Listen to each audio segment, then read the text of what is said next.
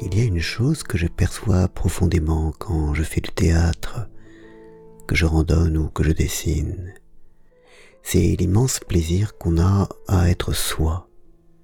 Et surtout, que ce plaisir consiste très précisément à aller jusqu'au bout de soi-même, à faire tout ce que l'on peut. Il ne s'agit pas seulement de suivre ses vrais penchants, d'assumer ses goûts et de faire ce qui nous plaît, mais de comprendre que tant que le point maximal n'a pas été atteint, tant que tout n'a pas été donné, on est non seulement dans l'inachèvement, mais dans l'inauthenticité.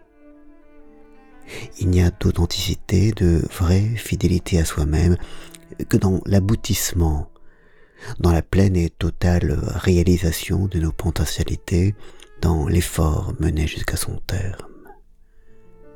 Le sport, où l'effort se mesure aux mètres et secondes gagnées sur soi-même, est l'exemple le plus évident de cette course dont le seul vrai objectif est de nous permettre d'être enfin ce que nous sommes.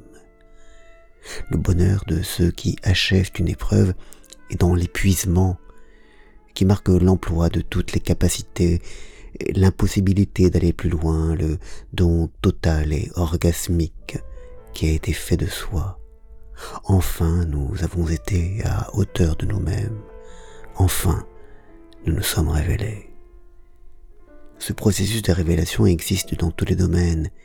Il est dans la perfection du geste, la trouvaille du mot, le rythme du pas, la rigueur du raisonnement, l'attention prêtée, la tendresse accordée, l'élégance de la variation, la qualité du soin, tout s'y prête, à condition de mener l'effort jusqu'à son terme, de ne pas se laisser distraire ou engourdir par la paresse, le confort, la facilité et le bruit incessant du monde. Je crois avoir passé une bonne partie de ma vie à ne pas comprendre cela et à être resté économe de mes forces, de mes passions, de mes amours, de mes talents et de mes dégoûts.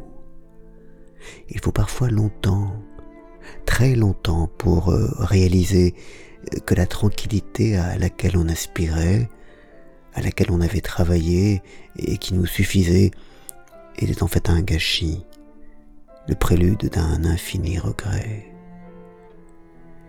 C'est un des rôles importants de l'école, une des missions de celles et de ceux qui nous aiment que de nous apprendre cela. Le bonheur qu'il y a à suivre la route de la persévérance, de la performance, de l'effort sur soi-même, et le piège que dressent sur ce chemin les distractions, le désir de confort, les lauriers reçus. Quant au regret, c'est la vie seule qui peut nous les apprendre.